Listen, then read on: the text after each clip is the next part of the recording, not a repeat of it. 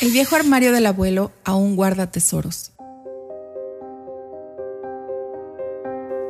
Hoy es sábado, el día de la semana en que puedo dedicar parte de mi tiempo a limpiar y poner un poco de orden en la casa. Durante la semana es difícil hacerlo con todo el trabajo y responsabilidades de una vida de adulto, pero hoy ha ocurrido algo especial. Mientras acudía a ese viejo armario que me regaló mi abuelo antes de morir, me di cuenta de que había un compartimento secreto que nunca había visto. Una delgada tapa de madera ocultaba algo en su interior. No necesité más que un pequeño desarmador para quitarla y darme cuenta de que entre papeles viejos y una que otra fotografía borrosa, había también un libro color café, con olor a polvo y humedad que seguramente estuvo guardado durante muchos años. En su portada estaba inscrito el número 1108. Era increíble. Después de todos estos años, parecía que el abuelo aún tenía una historia que contar.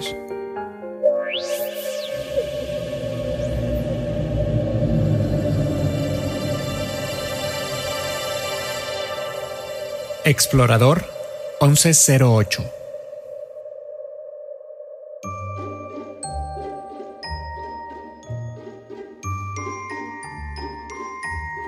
De entre todas las historias y aventuras que viví, hay algunas que hasta el día de hoy recuerdo con mucha emoción. Como el día en que conocí a Sostman, un oso polar que recibió entrenamiento militar, pues quería ser piloto y me pidió que le ayudara con sus primeras horas de vuelo realmente era bueno. O la de mi viejo amigo, el astronauta Thomas Perkins, quien es dueño de un asteroide. Para ser más precisos, el asteroide B06. Lo compró por tan solo 15 monedas y un saco de manzanas lunares, o al menos eso es lo que él me dijo. Me han contado que aún vive en la casa que construyó ahí. ¿Lo puedes creer? Pero ninguna historia es tan fascinante como la que voy a contarte hoy. Por cierto, creo que no me he presentado. Mi nombre es Elliot Banks. Matrícula espacial 1108.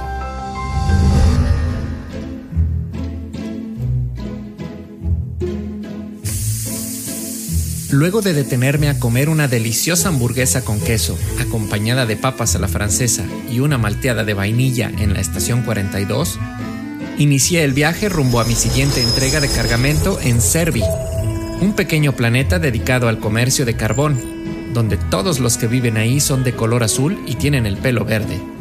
Y hay que decirlo, son seres muy amables. Perdón que insista, pero si alguna vez pasas por la estación 42, debes detenerte a probar aquella delicia.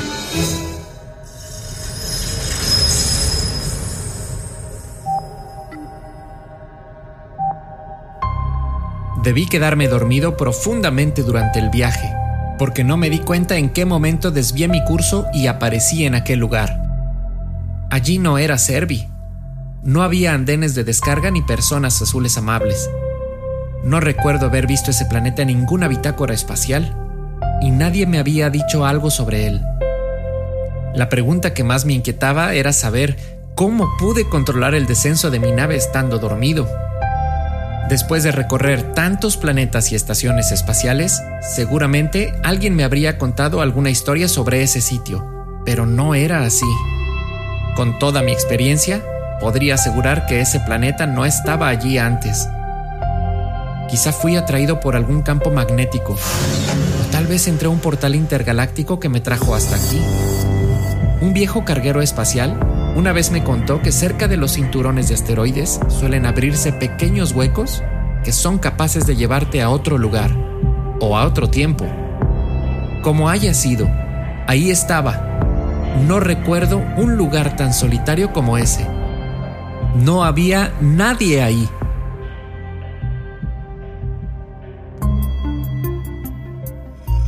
El suelo era árido y muy rocoso los pocos árboles que había eran poco armoniosos y además estaban secos. Apenas unas cuantas hojas colgaban de sus ramas.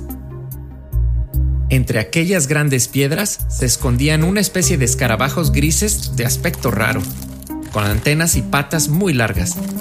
Yo creo que ni siquiera ellos soportaban ese lugar. Hacía mucho calor. Habían pasado siete días. Estaba perdido no tenía agua ni provisiones. El M17 había quedado inservible muchos kilómetros atrás. Ese vehículo explorador que me vendieron en Garmenia resultó ser una auténtica chatarra. El propulsor principal se había quemado por completo y sería imposible hacerlo volar. Seguir caminando grandes distancias en busca de una estación de mantenimiento para repararlo no era la mejor idea en ese lugar tan solitario, y menos llevando esas pesadas botas puestas. Aún así, mi mejor opción era continuar hacia el norte, pues la computadora del M17 antes de descomponerse alcanzó a detectar una mancha que según yo parecía ser agua, mucha agua, un gran lago, que por lo pronto me serviría para hidratarme, intentar descansar y luego pensar en algún plan, si es que lo había.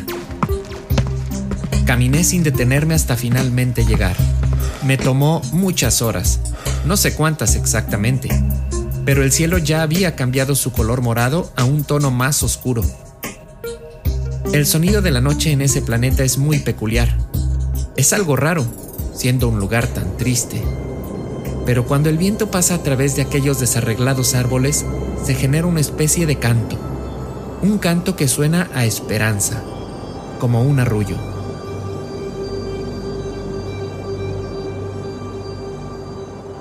Quien me conoce sabe que me considero una persona que disfruta de viajar solo.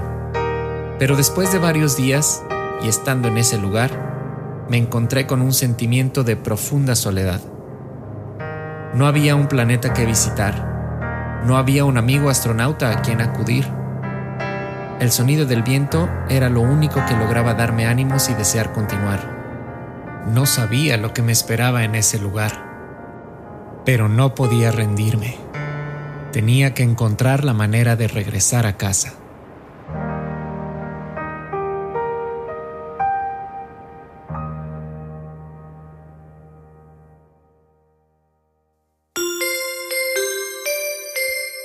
Escrito, narrado y producido por Gerardo Aguilar.